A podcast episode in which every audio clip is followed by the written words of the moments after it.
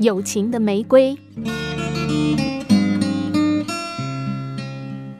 二十世纪初，一个日本家庭移居到美国旧金山，在那里做起了种植玫瑰的生意。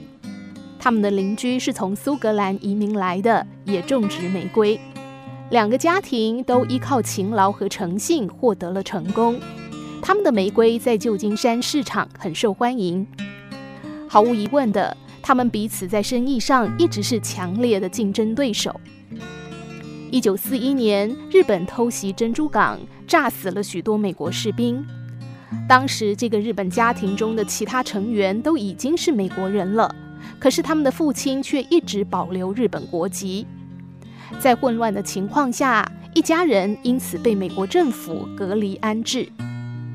临行前，日本家庭对苏格兰邻居说：“你们愿意照顾我们的花圃吗？”邻居答应了。但这个日本家庭对未来并不抱任何希望，也不指望再看到自家的玫瑰。他们被安置到科罗拉多州的格林纳达，周围密布着铁丝网和全副武装的士兵。整整一年过去了，事情没有任何改变。第二年、第三年、第四年，这日本一家还在居留地。终于有一天，战争结束了。这家日本人告别了拘禁岁月，坐上火车回到旧金山。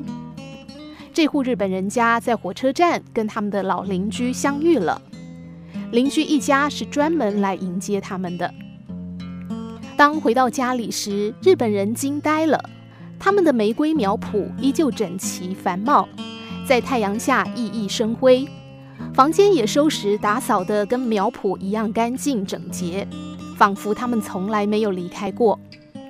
在客厅的桌子上放着一本银行存折，上面记载着这几年每一笔玫瑰花买卖的收入。桌子上还有一只鲜红的玫瑰蓓蕾，正含苞待放，那是邻居一家送给他们的礼物。把荆棘给别人，自己的手也会流血；把玫瑰给别人，自己的手会留下余香。人在碰到困难的时候，难免都期望奇迹出现。而当我们有能力时，我们是否愿意扮演制造奇迹的人呢？